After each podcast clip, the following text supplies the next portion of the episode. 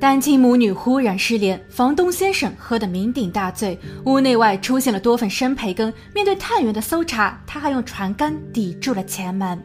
所有的线索都没能使案子有所突破。而面对媒体的采访时，主嫌犯还哈哈大笑。不过很快，他也笑不出了。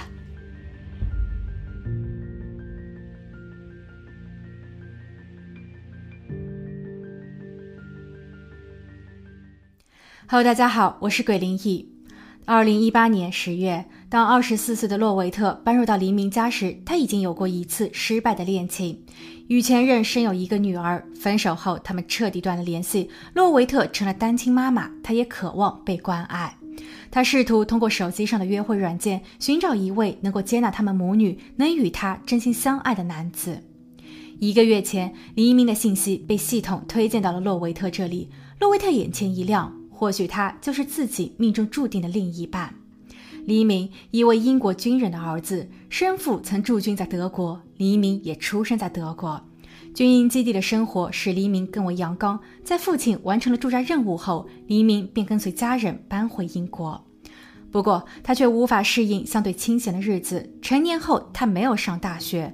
在成为了一名重型机械技工后，他于2000年开始接触网络。也很快与一位居住在加拿大的年轻女教师莎拉开始了网恋，两个人对于这一份感情都很认真，还很主动地适应对方的时差进行聊天。当黎明得知莎拉并不愿意放弃在加拿大的工作时，他便想通过移民去加拿大与女友待在一起。加上当时加拿大对于重型机械技工的需求很大，黎明便很快行动了起来。二零一三年二月，黎明用积蓄在加拿大卡尔加里购置了一套联排别墅。他与莎拉完婚，不久后有了一个儿子。他们在后期养了一条宠物犬，但这个看似很有爱的家却没能支撑太久。二零一七年，两人离婚。黎明告诉刚刚在网络上认识的洛维特说，离婚是因为教育观的不同。他借酒消愁，不过也真的很想摆脱这种孤独感。他至今仍然相信爱情，而这一些独白让洛维特觉得黎明既坦诚又真实。在两个人慢慢熟络后，彼此也都表现出了想要进一步交流的意愿。十月，洛维特有些为难地告诉黎明，自己的租房合同快到期了，他暂时也很难找到一处性价比较高的房源。黎明当即接话说：“这并不是什么难事，因为自己的前妻已经带着儿子搬走了。”所以他家里有几个闲置的房间。罗维特听后非常开心，他回复说自己一定会定时支付房租的。两个人签订了租房合同，所有的手续合法合规。随着时间的推移，他们之间的感情也变得愈发的亲密，似乎已经成为了一家人。细心的洛维特会打点好家中的琐事，例如卫生、买菜、煮饭。黎明也会十分绅士般的帮他照看女孩，或是做一些重体力活，甚至到了天黑后会亲自接送洛维特上下班。根据法律的规定，黎明可以定期去探望与前妻所生的儿子，有时他也可以在前妻的同意下将儿子带回家中玩几个小时。此时，家中的洛维特都会十分热情地帮忙接待着，像极了是一位善良的后妈。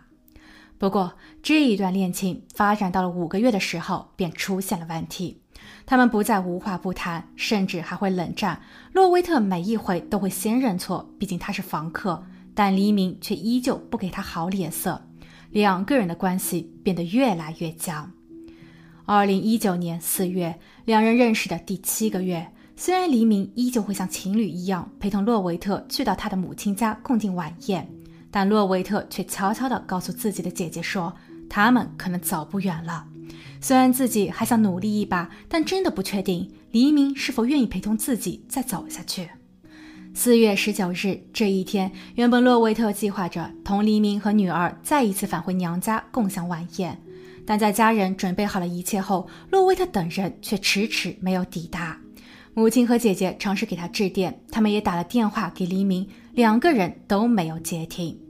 姐姐回想起一周前，妹妹告诉过自己，她想与黎明再好好发展发展。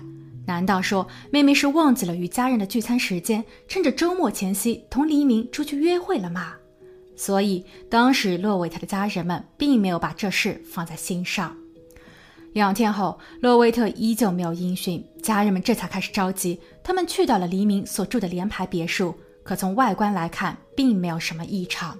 由于没人开门，洛维特女儿的玩具以及这对母女的运动鞋都还散放在前廊处。运动鞋是湿的，像是刚刚被洗过，所以估摸着这一对情侣带着小孩外出游玩了。家人们也不再深究，转身回家。可第五天，洛维特依旧沉默。而这种安静让他的家人们感到了恐惧，他们选择报警。邻居们向探员表示，他们最后一次见到这对母女是在四月十六日。四月二十四日，警员上门调查，黎明家的大门依旧紧闭。鉴于无人应答，警员们决定回到车内再等等。他们并没有瞅见这一对情侣有回家，但到了深夜，黎明家的灯突然亮起。可家里一直都是有人的嘛。带着这一份好奇，警员立马敲门查实。在重重的敲击大门，并高呼黎明的名字后，门终于被打开了。似醉非醉的黎明在开门后坐回到了沙发上。警员进入后环视了一下屋内的环境，他们也并没有看见洛维特和他的女孩。当询问黎明时，黎明很冷静地表示：“他们失联了吗？哦，我也好久都没有与他们联系了。”警员追问：“你们不是情侣吗？怎么吵架了？”黎明回答：“不不不，我们的关系是室友吧？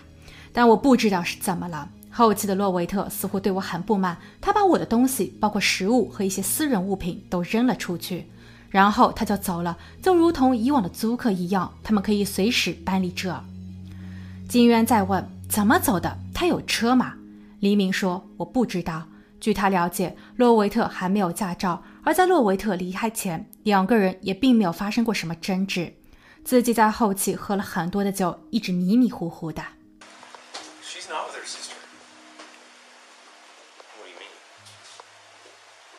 Well, that's the reason that we're here. Why do you think we're here? Is that the family's calling us saying we haven't heard from our daughter and our sister. Yeah, it makes sense. Okay, why does that make sense? Because I haven't heard from her either. So, do you guys get in some sort of argument? Not that I'm aware. But she did threaten to move out. I don't know, like three weeks ago. She threw a bunch of my stuff out, food, stuff like that. Right, but this isn't just like a roommate. This is your girlfriend. No, it's more roommate than girlfriend. She's more of a roommate than a girlfriend? Yeah. 金渊开始质疑，为何别人眼中的情侣，到了黎明的口中却变成了普通室友？而且就像是租房关系，房客的突然离开是结束合同还是暂时外出？作为房东，总应该关心一下吧。当日早上，金渊也曾多次敲门，屋内的黎明却不给任何的反应，是睡着了还是在躲避呢？总之，黎明的作答没有让警员满意和解惑，警员立马申请了对他的搜查令。次日下午，探员拿着搜查令准备从前门进入时，他们失败了，因为前门被两只船杆给顶住了。调查人员只能再一次申请从车库进入，这耗费了两个多小时。而当探员终于进入到屋内后，随之飘来的便是一股奇怪的臭味。然后探员发现，黎明家里里外外，包括后院的餐椅上、烧烤炉的烤架上，还有多根房梁上，都悬挂着除去了包装的生培根。黎明的汽车后备箱里也都被塞满了。在黎明主卧衣帽间的门上挂着一把挂锁，打开后里面存放着黎明的武器。黎明对此解释说，这一些都是他的宝贝，他觉得刀啊枪的都十分帅，所以他从七岁起便开始收集这一些。不同的款式、不同型号的工具已超过六十多件，他称这一些东西都给了他更多的勇气。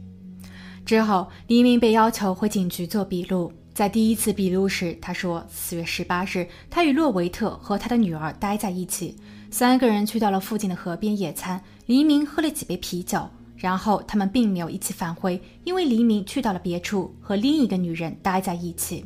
等他回家后，就发现洛维特母女已经搬走了。可没过一会儿，他的第二版证词出现了。他说，在四月十八日回家后，洛维特和他的女儿都还在家中。”但次日一早，黎明酒醒后便再也没有见着过两人。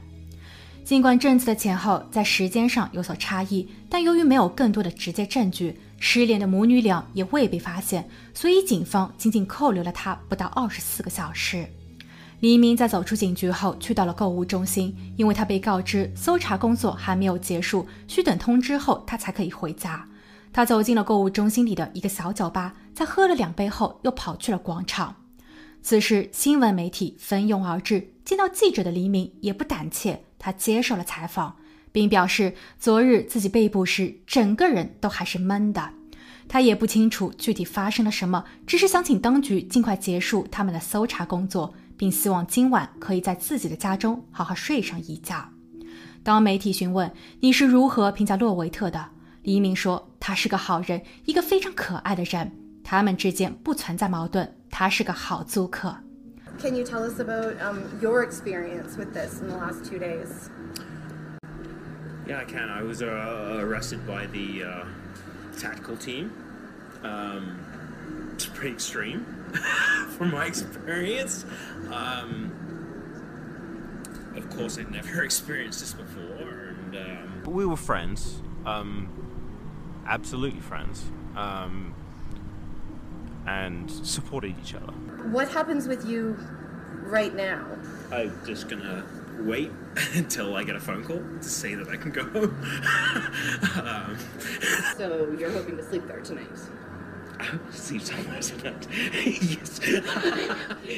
不过，记者和部分细心的观众留意到，黎明回答这一句话时用的是过去式，而且在回答这一些问题时，他眼神流利。当记者问到一些较为严肃的问题，例如“你现在是主要的嫌疑人，对此你有什么想法吗？你现在的心情如何？”黎明似笑非笑，却最终没能忍住，然后又开始哈哈大笑。四月二十七日，由于事发地下起了大雪。所以搜救工作暂停了两日，警方依旧没能发现更多的可疑线索。黎明也已经返回到了自己的家中。两天后，有记者拍摄到黎明正一个人坐在他家的前门，看上去十分忧愁苦恼。虽然没有实质的证据，但他现在依旧是警方的追查重点。警方也已经开始从他的前妻那儿了解更多关于他的讯息，而通过他的前妻，让我们看到了一个不一样的黎明。这恐怕也是洛维特，包括他的家人都不了解的那个黎明。原来，在黎明与前妻莎拉闹离婚时，莎拉在诉状中明确指出，黎明会经常当面贬低自己，说莎拉一文不值，是个没用的家伙。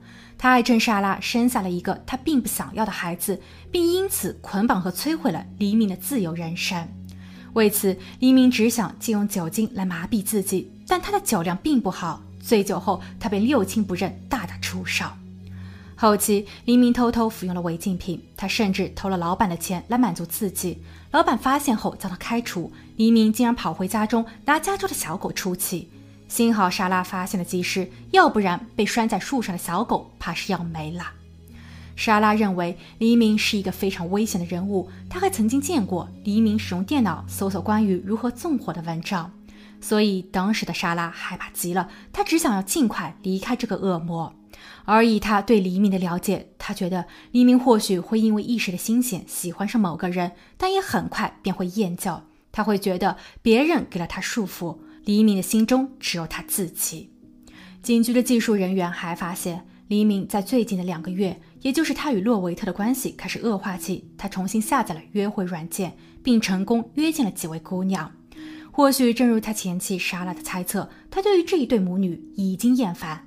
但究竟要如何才能识破黎明的谎言？而失联的母女两人又在哪里呢？二零一九年五月，一项卧底行动正式开启。当黎明走出家门，去到了一家卖酒的店铺时，两位警方线人走进了他。他们自称是刚刚被释放的罪犯，在电视中见到过黎明。他们很崇拜黎明，但对于黎明的现实处境感到担忧，因为在被释放前，他们曾听到狱警们聊天时提及，警方其实已经掌握了一些证据，可以证明洛维特母女已经不幸，而这与黎明脱不了干系。但他们真的太崇拜黎明了，如果黎明觉得没有藏好的话，他们甚至可以帮着黎明一起把他们藏藏好，因为做这一行的他们是很专业的，而且与警方斗智斗勇真的很有意思。黎明听后微微一笑，表示自己也很专业。在接触了大约四小时后，黎明提议带着两位线人去见见洛维特和他的女儿，然后三人驱车来到了位于卡尔加里以西九十英里外的灰熊溪。在穿过了一片茂密的树林后，黎明突然停了下来。此时的线人还有些紧张，怕黎明反戈，但似乎情况并没有那么糟糕。黎明已经完全相信线人与自己是一路人。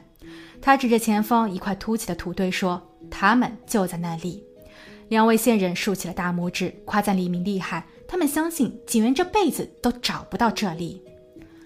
五月六日，警员在得到了线人的密报后，于凌晨四点对于该片区域进行了搜索。土堆被一些枯枝遮盖着，挖开后，先是看见了一条蓝色的毯子，再接下去便是母女二人。他们的身上都曾经被汽油浇湿过。或许作案人黎明担心，一旦大火被点燃。火势无法控制的话，反而会暴露行迹，所以他最后选择将他们埋入地里。二十五岁的洛维特头部中了一发，他二十二个月大的女儿也受伤不轻。警方很快逮捕了三十五岁的黎明，但他只承认了对于洛维特二次谋害的罪名。他表示，二零一九年四月十六日，洛维特与娘家人聚餐的三天前，洛维特和他的女儿在下午去了一次超市。母女两人回家后，洛维特便表示他要外出打工，所以黎明留在了家中帮他照看女儿。可后来，还不会怎么走路的小姑娘突然从楼梯上摔了下来，黎明吓坏了，赶紧跑过去查看情况。当他发现小姑娘并无大碍后，便把她抱回了床上，哄着入眠。晚上九点左右，洛维特回家，但此时他发现女儿已经没了气息。他非常绝望，冲着黎明怒吼。他认定就是黎明故意为之。黎明想要解释，可痛苦万分的洛维特根本就听不进。两个人越吵越烈，气头上的黎明便跑进了厨房，拿起桌上的工具，对着洛维特的头甩了过去。洛维特的头部受了伤，但黎明依旧不解气。他又跑上了二楼的主卧，从房间里拿出了点二二的武器，并最终酿成了无法挽回的悲剧。事后，黎明使用家中的蓝色毛毯将母女二人包裹在一起，抬上汽车。他在次日给汽车加满油后，便开始寻觅隐藏点。根据监控探头的显示，十七日下午六点，黎明在一家出售违禁品的小店里出没过。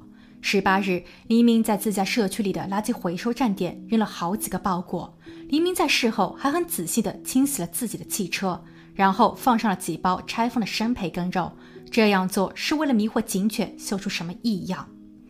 在警方后期所提交的资料中显示，十八日洛维特的银行卡在网上完成了一笔交易，而此时的洛维特其实已经遇难，所以断定这是黎明的行为。他这么做的目的是为了伪造洛维特还在世的假象，从而进一步佐证了自己一开始就洛维特搬离自家的说法是正确的。洛维特在离开后还有消费记录。他是活着的。黎明一直就洛维特女儿一案拒不认罪。不过，二零二二年一月的法庭上，检方强调了以下两点：第一，黎明在犯案前还与别的女人在聊天；犯案时，他便很狡猾地关闭了手机。他的汽车是旧款，所以没有 GPS。事发后，他也相当自信，他并没有留下任何的线索。面对媒体采访时，他更是笑谈：警方不会查到任何的证据。可也以此可以推论，黎明是有计划的实施犯罪，并非如他所说，一切源于一场意外。而洛维特的女儿也肯定是计划中的一部分。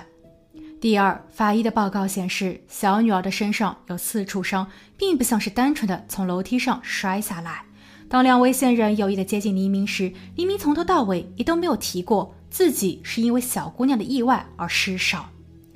二零二二年一月二十四日，法院宣判黎明的两项二级谋害罪均成立。